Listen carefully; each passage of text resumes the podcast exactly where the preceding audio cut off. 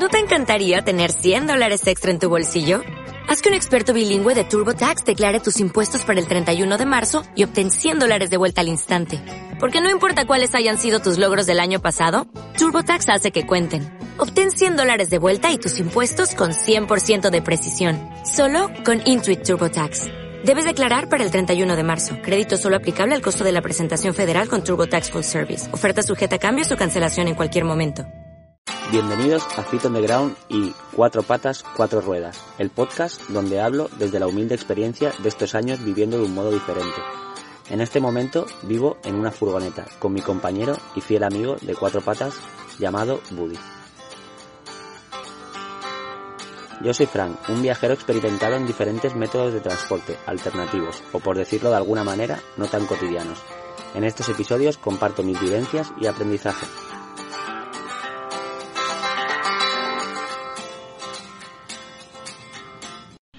Hola, hola chicos, pues como cada jueves eh, os voy a traer un nuevo capítulo de podcast.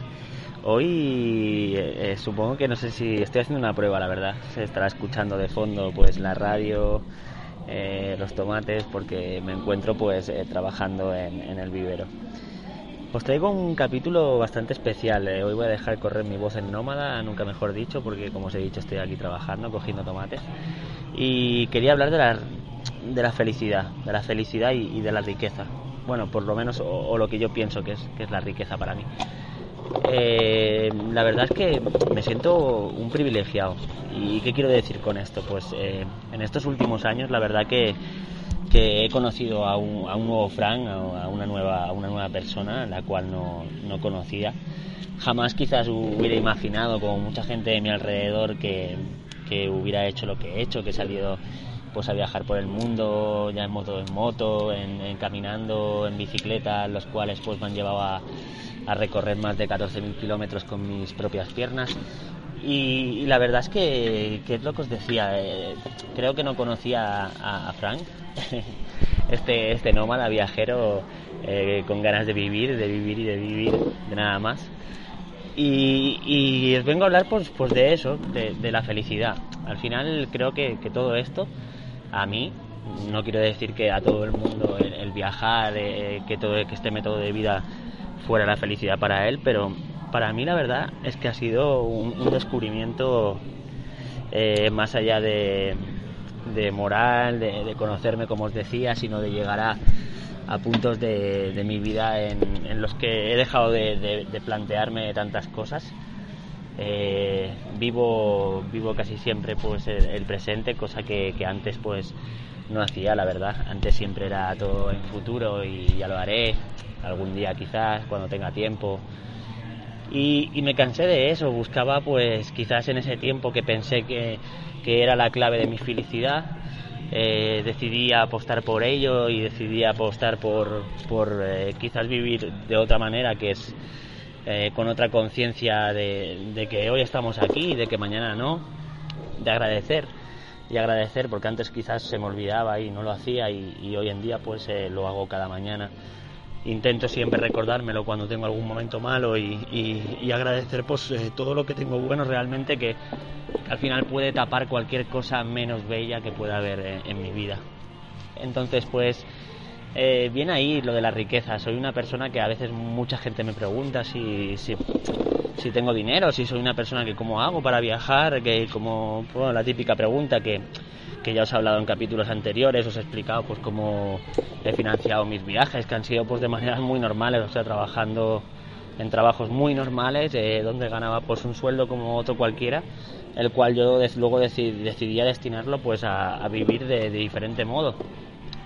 Entonces, pues viene ahí esa riqueza de la que hablo. Soy una persona que no, que vengo de una familia muy humilde, eh, de trabajadores. Eh, mi madre, una persona que siempre ha trabajado en la limpieza, en el ámbito del hogar. Eh, mi padre, pues un, comercial, un luchador que hasta toda la vida, pues llevando dinero a casa para, mantener a su familia. Y yo, pues me he criado bajo, bajo esa humildad que siempre quizás ha prevalecido y sí que había entrado en un mundo muy consumista, como os he explicado, en el que, pues bueno, consumía cosas innecesarias en mi vida que hoy en día y hace ya muchos años eh, no, no necesito. Y, y, quizás en esos momentos, pues sí, quizás era más rico de, a nivel a nivel económico, podríamos decirlo de esa manera, porque bueno, tenía mi empresa, tenía pues mis coches, tenía una vida acomodada, pero eh, lo que yo pensaba o lo que el sistema o la sociedad me había hecho creer que era una persona rica, me di cuenta al perseguirlo un poco que, que no era, que para mí no lo era, que me estaba quizás eh, robando los años de mi vida de más juventud, de, aunque, mm, aunque no sean de juventud, porque al final soy joven igual ahora y lo seré cuando tenga 20 años más, pero, pero bueno, me estaba robando mi tiempo y me estaba comiendo, haciéndome pensar y comerme a veces la cabeza por cosas que, que no tenían que estar en mi cabeza realmente por no poder tener una cosa como el que lo tenía mi vecino o, mi compañero. Entonces, creo que al final eso, eso no es riqueza. Riqueza para mí es, es, lo que ahora tengo, que quizás a veces no tengo ni... Me ha pasado, me ha pasado en estos años nómadas que verme en otros países eh, eh, con 50 euros en el bolsillo y decir, hostia, Que, que, dentro de unos días no vamos a tener para comer pero prevalecía la otra riqueza, prevalecía la riqueza de lo que estaba viviendo, ¿sabes? De lo que me estaba transmitiendo el mundo, eh, por donde transitaba, por donde la gente que conocía, las familias. Entonces no tenía miedo, no tenía ningún otro miedo que el, continuar y, claro, buscar alternativas, pero que al final la verdadera riqueza no está en ese papel teñido de color verde la verdadera riqueza creo que para mí y para mucha gente que viajamos así lo sabemos es, es el tiempo. El saber el, saber esa, esa percepción de que de que así hoy estamos aquí mañana no de que el presente es lo que realmente estás viviendo. Y, el presente es lo que realmente quiero vivir aunque la otra gente quiera decirme que, que piense en el futuro que, que, voy a hacer cuando sea más mayor bueno lo típico no pero creo que al final es eso es eh, creo que eso no es la verdadera riqueza, no es la verdadera felicidad. Muchas veces, eh, pues, no puedo decir nombres ni puedo tampoco porque al final, pero bueno, creo que todos eh, nos daremos cuenta. Mucha gente que tiene mucho, mucho dinero en este mundo al final no sabe dosificar. Dosificar a lo mejor quizás el ego o no sé realmente porque como no lo, no he vivido esa parte no, no sabría especificarlo pero al final no son felices, son gente que mayoritariamente el tiempo pues carecen de él, ya sea por sus grandes empresas o por sus grandes logros que, ojo, me parecen gente espectacular, sin ellos tampoco el mundo no se movería. Pero claro, eh, hablamos de eso. Veo que son personas a veces infelices, son personas, no en todos los casos, como siempre, no, no mayoricemos, pero a veces hay gente, o yo lo he vivido en empresas donde he trabajado y demás, que, que todo el mundo, quizás a lo mejor el empleado lo envidia porque viene en su, en Mercedes flamante y vive en su pedazo de casa en, la Moraleja o en la zona más cara de, su ciudad en concreto. Y después es un hombre que es incapaz de sonreír, un hombre incapaz de a lo mejor darte los buenos días, un hombre que ha perdido esas carencias que yo veo que al final son humanas.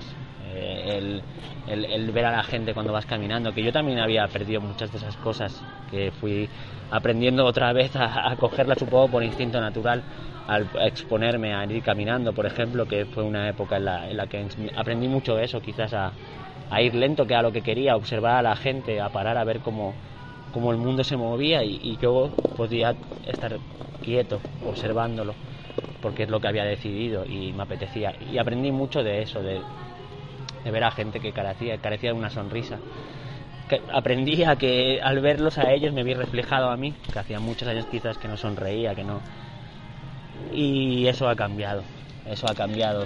La gente de mi alrededor, incluso mi familia al principio, pues les costó entender lo normal, que me fuera pues, por el mundo, quizás por, bueno, por la idea encauzada de vida de la que hemos hablado muchas veces. Y ahora realmente empiezan a comprenderme, ¿sabes? Comprenden, pero ¿sabes lo que comprenden? Que es lo que siempre me dice pues mi hermana y mi madre, que me ven sonreír. Y eso es la verdadera felicidad. El sonreír cuando estás contento todos los días o cuando puedes tener un problema, pero igualmente intentas regalar esa sonrisa. Eso creo que es, lo bonito, es, es, lo bello, ¿sabes? Y, para mí es la verdadera riqueza. Y nada, algo bonito que también creo que me ha pasado a raíz de esto, eh, de lo que os cuento también un poco de la felicidad derivada de todo esto, es que he perdido el miedo, eh, el miedo a la muerte. Creo que al final es, es un tema tabú para mucha gente. Hay gente que, que le tiene miedo realmente a, morir. Y yo realmente en estos últimos años, eh, algo curioso que siempre cuento por de mis caminatas por Europa, por ejemplo, que fue algo que, que aprendí, es que, que, claro que sí, que, los miedos eh, están muy bien y, hay que tener, porque al final sin miedos tampoco habrían eh, cosas y metras que superar, que a lo mejor son cosas que me han llevado a mí a ello también. Pero me di cuenta de realmente que, que no, nunca había vivido una tormenta. Mira que soy de un país de, nieve y demás, y, pero, pero al verme expuesto, quizás, eh, me vi expuesto a las inclemencias naturales y, temí mucho a veces en algunos momentos, supongo por instinto natural, a que me pudiera pasar alguna cosa, que me pudiera caer un rayo, que me pudiera pasando muchos días bajo la lluvia, bajo tormentas muy fuertes, como os decía, que quizás pues ahí me di cuenta lo que era una verdaderamente tormenta. Y hubo un momento en el viaje cuando ya fui avanzando, caminando, que, que me, sucedió una cosa súper curiosa en Eslovenia. La verdad que ese día sí que era algo incesante, fue una tormenta eléctrica que después cuando, bueno, curiosamente encontré unas personas por el camino y me hicieron parar en un, tipo hostal donde yo venía ya horas caminando bajo esa tormenta, cayendo rayos delante mío como...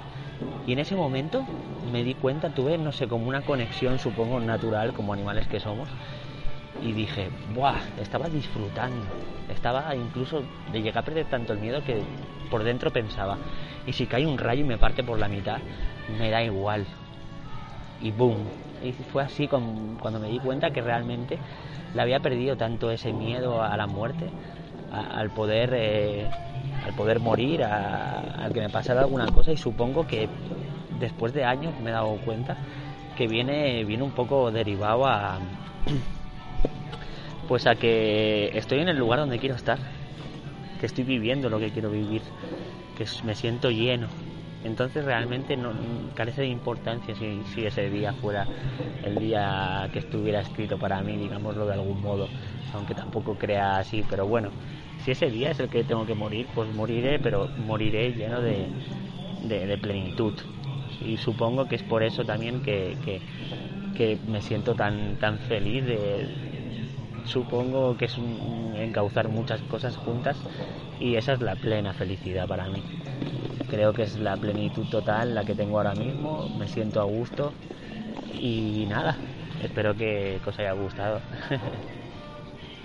Eh, creo que no voy a entretenerme mucho más porque no sé si esta prueba está saliendo bien el sonido y, me gusta cómo, has, como creo que he querido transmitir eh, lo que os quería hablar.